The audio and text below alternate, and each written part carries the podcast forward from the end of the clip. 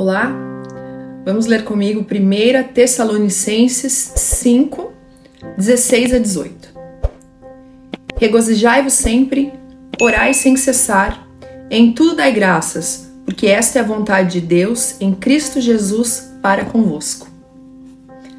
Desenvolvemos durante nossa vida alguns hábitos que são tóxicos para nós e para aqueles que convivem conosco. Um desses vícios é o de reclamar de tudo e de sempre olhar para aquilo que não temos e não nos alegrarmos com o que já temos. Talvez você já passou por uma experiência de ficar dias olhando somente para aquelas coisas na sua vida que não estão como você gostaria e absorvido pelos problemas.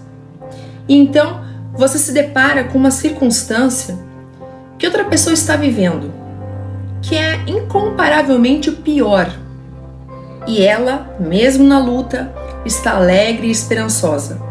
E você fica chocado com o quão ingrato estava sendo.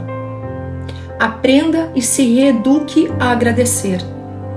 Crie o hábito de acordar e agradecer por tudo que você tem. Pastora, mas você não sabe como está o meu filho ou minha casa. Então, aprenda a olhar para as coisas boas, mesmo em circunstâncias ruins, e seguir em frente. Somente agradeça.